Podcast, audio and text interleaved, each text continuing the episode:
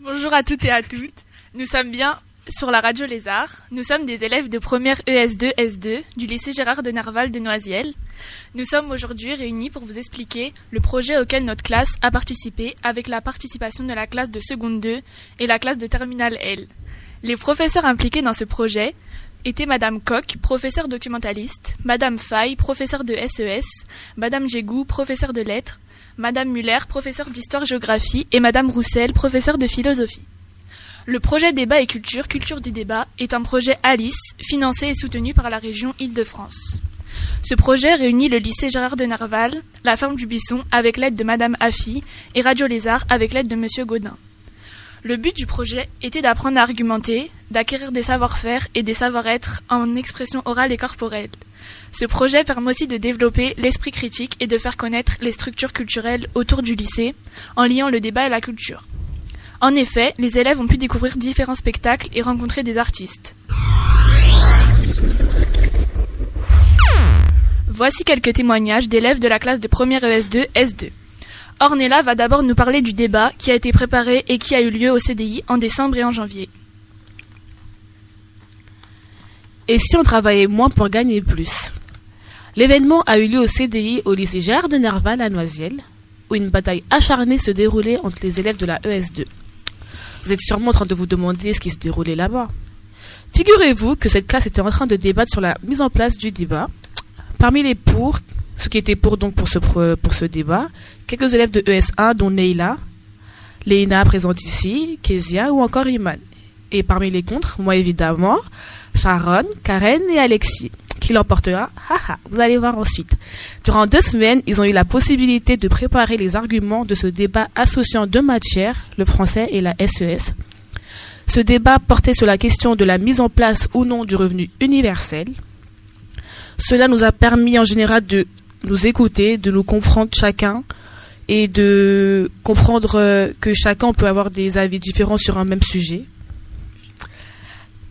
Le grand jour est arrivé, les ES se sont affrontés en présence des S, les jurys du débat. Le débat a commencé à s'enflammer, vu que j'étais là. En effet, entre les cris des personnes excitées, dont j'en fais partie, le silence des personnes timides et le public euh, des S amusés, cela a donné de l'ampleur euh, au débat. Et du coup, euh, je pense que c'était pas un thème qui intéressait vraiment les élèves, mais la forme, ça leur a permis de s'intéresser et de donner euh, vraiment leur point de vue. La prise de parole en public a permis une meilleure élocution, renforcer la confiance en soi, une gestuelle spécifique et des connaissances sur le revenu universel. Nous avons travaillé d'autres compétences, le respect de l'autre et la bienveillance, que je dois bien noter moi, évidemment. voilà, c'est tout.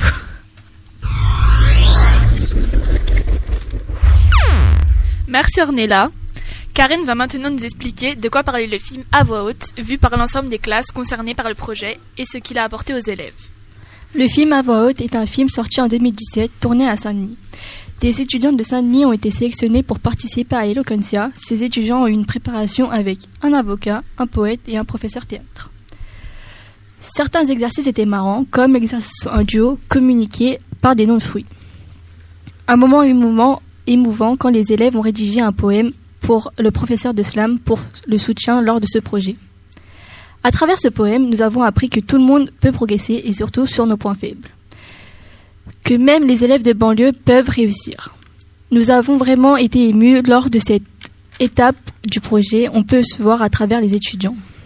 C'est important de savoir, de bien s'exprimer pour se faire comprendre et s'affirmer. Cela permet de prendre confiance en soi, de savoir s'exprimer en public. C'est un exemple à suivre. Cela, cela nous servira pour les oraux du baccalauréat mais aussi pour les futurs entretiens d'embauche. Ce film doit rester dans le projet débat. Merci Karen. Pour compléter cette action et nous aider à progresser, une comédienne Flavie est venue à trois reprises. Chirou nous raconte ce qui s'est passé. Alors, nous avons rencontré Flavie Eden Jaune, une comédienne d'une trentaine d'années qui travaille désormais dans une compagnie de théâtre. Pour faire court, elle a commencé à l'âge de 16 ans à la comédie. Depuis, elle a gagné le prix d'art dramatique. On peut également préciser qu'elle a fait du chant. On a eu trois séances au total avec elle. La première consistait à jouer avec la voix, en groupe, d'être en, synchro avec sa voix et la voix de l'autre. ce euh, ce qui nous a permis d'être proches de l'autre. La deuxième séance consiste à mémoriser une histoire pour la raconter par la suite en fermant les yeux euh, à l'autre, ce qui nous a permis de développer notre mémoire. Pour finir, la dernière séance, on a fait un débat sur le revenu universel que Ornella vous a présenté précédemment. Et Flavie nous a donné des conseils pour que l'on ait confiance en soi. D'après les élèves, ces séances leur ont permis d'apprendre des postures, des gestes et surtout de parler en public.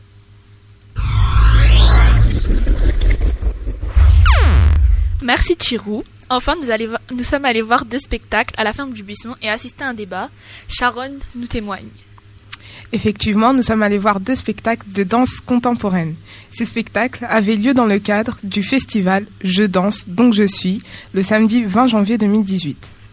Donc nous avons vu un premier spectacle, Clan, de la troupe d'Herman de Fils. Dans ce spectacle, on a pu suivre un groupe de jeunes gens tout au long d'une soirée en boîte. Pour ma part, le choix des musiques était diversifié et elles étaient très entraînantes. Et vous? Je pense que c'était entraînant aussi, surtout que euh, les gestes des danseurs étaient souvent sur euh, le rythme. Mais après, je pense pas que c'est quelque chose qui nous a qui nous a intéressé par rapport au deuxième spectacle. Tu vas en parler Ouais. de toute façon. Ouais, moi j'ajoute que c'était un peu osé parce que parfois euh, les, euh, les personnes féminines euh, étaient, euh, avaient des postures très osées, comme, euh, comme euh, comment dire, elles montraient leurs culottes un peu, c'était c'était un peu gênant. C'est vrai. alors Vous avez l'habitude de voir ce genre de spectacle?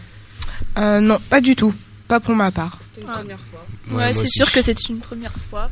Pour tout le monde, je pense. C'était une première fois, mais bon, comme on dit, une première fois à toute chose. hein, donc, euh, on a fait notre première fois de cette, euh, de cette danse. Ouais, je pense que c'est la dernière aussi.